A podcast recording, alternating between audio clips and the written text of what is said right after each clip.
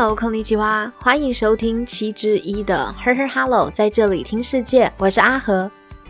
在这里，我们会用日本商业新闻来了解这世界上发生什么事情。二零二三年，也请在这里的听友多多指教喽。在年末的时候呢，我们的节目都会稍作休息，再整理出发。那这个片头呢，如果是我们的老听友，就会发现是先前集数的开头。那因为这段期间在整理节目的时候，就听到这个音乐，就想到啊，这个节目呢，那时候才刚开始，有很多事情都还在摸索当中。那那段期间的回忆也就慢慢的涌现，所以听到这个片头音乐呢，就满满的回忆。我觉得是一个很棒的开始。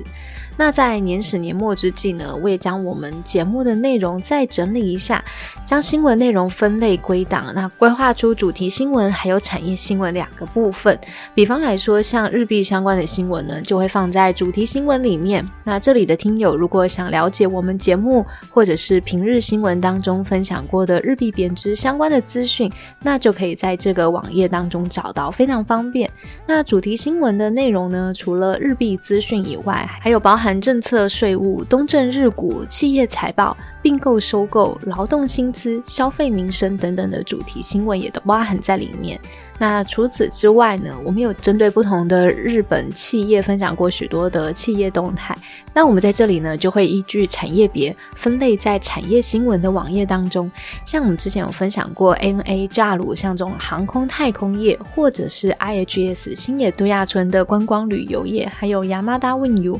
JR 集团的话，它就会放在大众运输业，像 Uniqlo、Walkman、Takashimaya 等，就会放在百货服饰业，就依据它的不同的产业别来进行归类。就是希望在这里的听友，如果听到今天分享的公司，想知道相关的产业有什么新的动态，那也就可以透过这个产业新闻的网页来找到相关的资讯，是非常方便的检索工具。那也分享给在这里的听友。那我们今天要分享的主题呢，是有关于日币走强、日本生活杂货、无印良品的相关商业新闻。有兴趣的话，就在这里一起听下去吧。那在这里先来分享我们节目网站上面这周一月六号到一月十二号的商业新闻要点有：日本国债，财务省表示，魁违八年，日本国债利率上升零点五 percent。消费资讯。日本二零二二年十二月前半个月的消费与疫情前相比增加五点一 percent。消费民生，远距办公需求旺，旋转椅进口量大增。企业财报，日本超商 Lawson 冷冻食品表现亮眼。二零二二年的三月到十一月税后纯益年增七 percent。金融保险，日本业界首发 PayPay 流感保单来了。以上的新闻要点都可以在我们的节目网站上面看到。喜欢文字版的听友也可以直接订阅我们的电子报，订阅电子报也是免费的。就让我平日整理的日本商业新闻，还有本节目的文字稿，透过 email 分享给您。连结也在 show notes 资讯栏当中，欢迎上去看看。那我们现在就来听听看新闻吧。最近日币呢逐渐回稳，在前几年大家都还说日币很便宜的声音，现在呢听起来就渐渐减少了。在二零二三年的一开始呢，我们就来了解一下日经社论是怎么来看看近期的日币走势。第一则新闻，日经社论表示，二零二三年将会是日币走强的一年。根据 Nikkei 下赛子。日本经济新闻社论就指出，在二零二二年，日本经历了日币历史性的贬值。纵观全球，鉴于美金位于历史高位，连带的影响全国货币市场，那日本呢，也是遭受到这股货币贬值的国家之一。许多国家的中央银行这时候也会效仿美国，采取大幅升息，以防止货币贬值。但是，日本的央行呢，这时候却采取了异常宽松的货币政策，导致日币兑换美金的汇率呢，比其他国国家更加便宜。随着持续历史性的日币贬值，也引发了越来越多日本经济结构性的问题，包含了能源严重的依赖外国进口、技术能力下降、国力下降等等的经典议题都逐渐产生。根据与贸易伙伴价格差异进行调整的日币指数来看。向来呢，它能反映出日本的企业价格还有国际竞争力。而这项日币指数呢，从一九九零年代以来，总体呢是呈现下滑的趋势。而在过去二十年的下滑速度呢，约为每年一点八 percent。而这个数据也反映出当前日本的国力下降，还有技术能力下降等等的大环境背景。在另外一方面，日本过去二十年的消费者物价指数，扣除了新鲜食品的核心 CPI 指数来看，平均涨幅呢比美国低了二点四 percent。在日币的中长期趋势来看，实质汇率呢每年是贬值约一点八 percent，而名目汇率呢则是每年增值约零点六 percent。然而，在过去十年期间，日币呢被认为是持续的过度贬值，会造成这样子的结果呢？是日本央行在十年前推出了前所未有的货币宽松政策，再加上二零二二年美国大幅的升息，也导致了美金跟日币的汇率急速扩大。而这样子，日币被认为持续过度贬值的状况，目前呢也将获得解决。在二零二二年十月的时候，也就是去年十月的时候，日币兑换美元的汇率呢是一美元兑换一百五十一日元，但随后便进行修正。随着美国联准会减少升息的背景之下，日本的央行呢在二零二二年，也就是去年的十二月，决定允许长期政府证券收益率上升。而这项的政策决定呢，被金融市场视为是一种实际升息，并且引发了各界对于政策修正的猜测。而这样子的结果呢，就造成了日币升值到一美元兑换一百二十九日币。那预计在二零二三年，美国联准会和日本的中央银行在金融货币修正政策的部分呢，还会持续进行，努力的缩减美元还有日币的汇差。那在二零二三年，也就是今年的时候，日币将有机会来到一美元兑换一百一十二日元。而这样子的预测呢，是根据日币的汇率这十年来平均值所计算出来的结果。听完这则新闻呢，我就想到在去年十月的时候，日币兑换美元的汇率呢，大概就是我们刚刚提到的一比一百五十一点九四，那也创下了三十二年以来的新低。所以那时候呢，也引起了哗然。回顾一下历史，自一九九七年亚洲金融风暴之后呢，日本政府就实施了长期的量化宽松的货币政策。那主要原因呢，就是希望能增加流动性，使日本的经济可以摆脱。货币紧缩的状态，也希望能借此提振在泡沫经济之后持续低迷的这种日本景气。那我们在先前集数有分享过，这样子的政策呢，从供给面来看，因为低利率可以降低。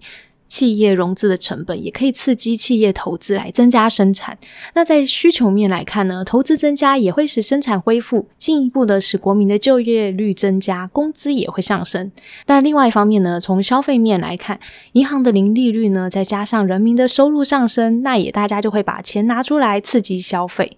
不过，因为在近期美金的强势情况加速了日币贬值的速度，还有因为去年的乌俄战争也导致了能源价格飙涨，使得日本呢出现了连续十三个月的贸易逆差。也创下了二零一五年以来最严重的记录。那为了挽回这种快速贬值的日币，我们在先前集数就有分享过，日本政府在去年九月二十二号的时候呢，就再度的介入支撑汇市，以这种卖出美元买入日元的方式来进行大量的买进日币，并且抛售美元。而这样子的结果呢，也使得日币在短期之内快速的暴涨。那时间轴呢，再拉到二零二三年的现在，刚刚我们在节目当中呢，就有。分分享过日经社论预计呢，在今年，也就是二零二三年，美国联准会和日本的央行金融货币呢，将会持续的修正政策，努力来缩减美金和日币的汇差。所以在今年的日币呢，将有机会升到一美元兑换一百一十二日币。那以上呢，是有关于日经社论表示说，像二零二三年，就今年的时候，是日币走强的一年的相关资讯，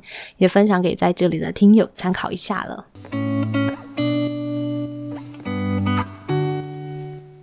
刚刚呢提到了日币相关的新闻，也连带的影响到了日系企业的近期财报。日本生活百货品牌无印良品，因为近期积极的拓展海外事业，所以汇率变动的风险对于该公司而言也是影响甚远。现在呢，我们就了解一下无印良品近期财报的相关内容。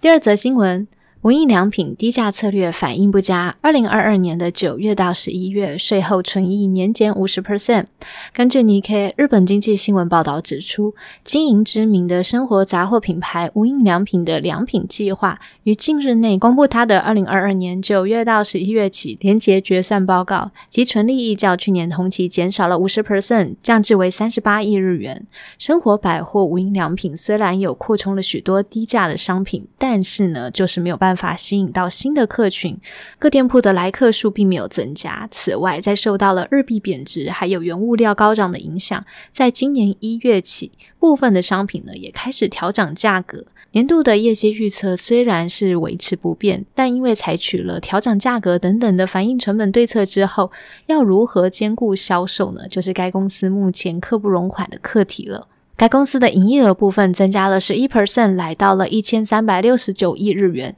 主要是受惠于在日本国内以及海外积极展店。以日本国内来说呢，是增加了三十二间店铺，达到了原本所设立的年度展店计划的四成左右的目标。而在二零二二年九月起呢，也正式了开启这种以日用品还有食品为主的新形态无印良品五百这种新形态店铺。在另外一方面呢，营业利益则是减少了五十五 percent，即下降了五十亿日元。对于年度预测来说呢，仅达成了十五 percent。虽然与海外部分，也就是中国和东南亚的营业利益有稍微减少相关，但主要的原因呢，还是日本国内的事业积弱不振所致。怎么说呢？日本国内在二零二二年九月到十一月寄存店铺营业额较去年同期减少了八 percent。若包含新设店铺的话，营业额虽然表现不俗，但单就寄存店铺来看，它的单月份的营业额到去年十二月份为止，已经是连续七个月较去年同月份呈现下滑的现象。而从财报上面来看，在九月到十一月的寄存店铺的来客数也是减少了五 percent 以上。在增加了卫生纸、还有清洁用品等生活用品为中心的低价商品之后，它的客单价呢也下滑了三 percent。在另外一方面，跟百元商店的竞争也更加激烈了，没有办法好好的掌握这部分的需求。另外，以商品的种类来说，大型家电、毛巾等等的生活杂货，或者是食品等部分，目前仍然没有起色。但反观上一期业绩不振的服饰商品呢，目前则是有所回升。在另外一方面，成本的增加对于该公司来讲也是一个沉重的负担。该公司许多的商品呢是委托在中国以及其他的海外地区制造商制造，但如果日币兑换美金的汇率下滑的话，它的成本呢也会随之增加。除此之外，除了因为原物料高涨导致水电费增加之外，该公司呢也开始积极的使用传单。新闻广告、社群媒体等来进行宣传，也导致了该公司的广告宣传费用大增。在二零二三年八月起的期初财务预测呢，将维持全年度纯利益减少十三 percent，来到了两百一十三亿日元。而受到了预料以外的成本增加所致，该公司在二零二三年一月起春夏季的商品呢，约有两成以上都预计平均要调涨二十五 percent，就变成了一种痛苦的涨价。多塞诺利欧夏秋桑堂前宣夫社长呢，在网络记者会上面就表示，单纯的涨价的话，客户就会离我们而去。对于涨价的商品呢，他们会提出新的商品，在相同的价格之下，用不同的素材来去做呈现。目前的汇率状况呢，是一美元兑换一百三十四日元，从去年秋天的一美元兑换一百五十日元左右呢，是急速的升值。而该公司为了应对汇率的波动，表示约有八成左右的进出口贸易呢会采取这种远期汇率合约来进行计价。今后除了会提高该比率之外呢，也会缩短远期汇率的实施时间。那唐谦社长他有表示，将会转换成为不随着汇率波动的营运模式。听完这则新闻呢，我对近期无印良品的商业决策呢，也就是开始贩卖这种卫生纸啊、清洁用品等低价商品的决策，其实是还蛮有感的。因为在我们印象当中呢，无印良品在学生时代比较常看他们的，例如说像圆珠笔啊、笔记本等等的文具。那之后呢，我们可能会看到他们家的衣服、食品或家具。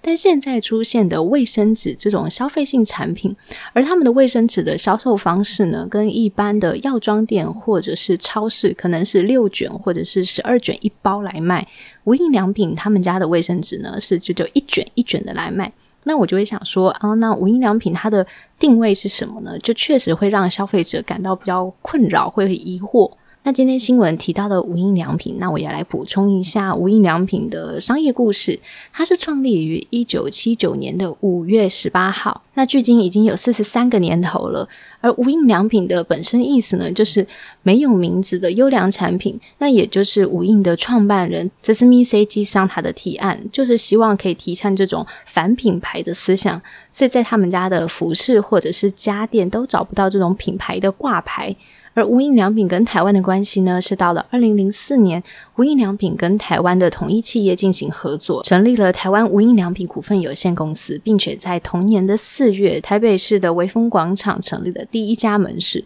而至今呢，在台湾有超过了五十多家门市。那以上就是有关于日本生活百货无印良品最新的财报的商业资讯，也分享给在这里的听众参考一下了。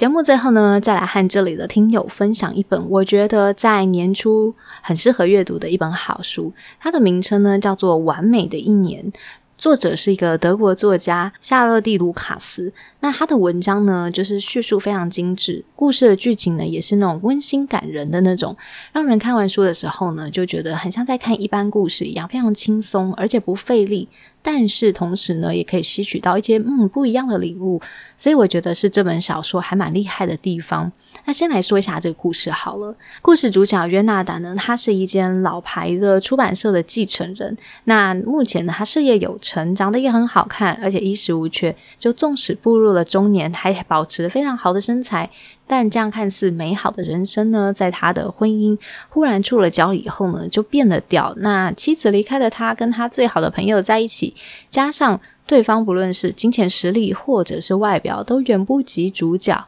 所以主角呢就变得有点愤世嫉俗，在他的生活的乐趣呢，就变成只剩下写信给报商抱怨一些错别字啊，或者是滥用标点符号的人这种琐碎的事情。而同时呢，他的老牌出版社也在这时候开始面临了经营的危机。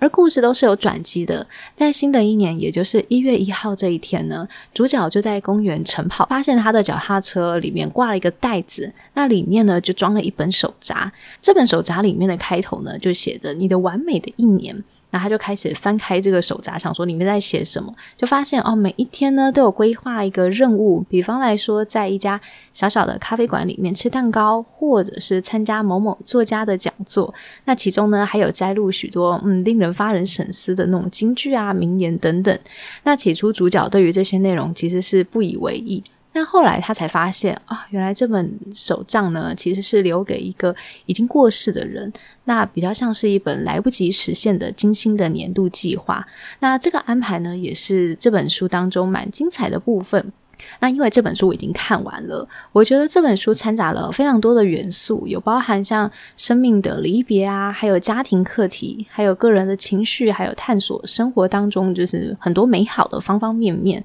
那看完故事了以后呢，就会想说，现在刚好是一年的开始，也可以来好好规划一下接下来二零二三年有什么计划啊？那也可以让这些计划好好的实现。那也就是我想要在这个时间点分享给在这里的听友。那如果在这里的听友有推荐什么书，或者是您已经看完了这本美好的一年，有不同的心得，也欢迎写信跟我分享哦。email 的网址是 h e r h e r h e l l o 小老鼠 gmail.com。那期待您的来信。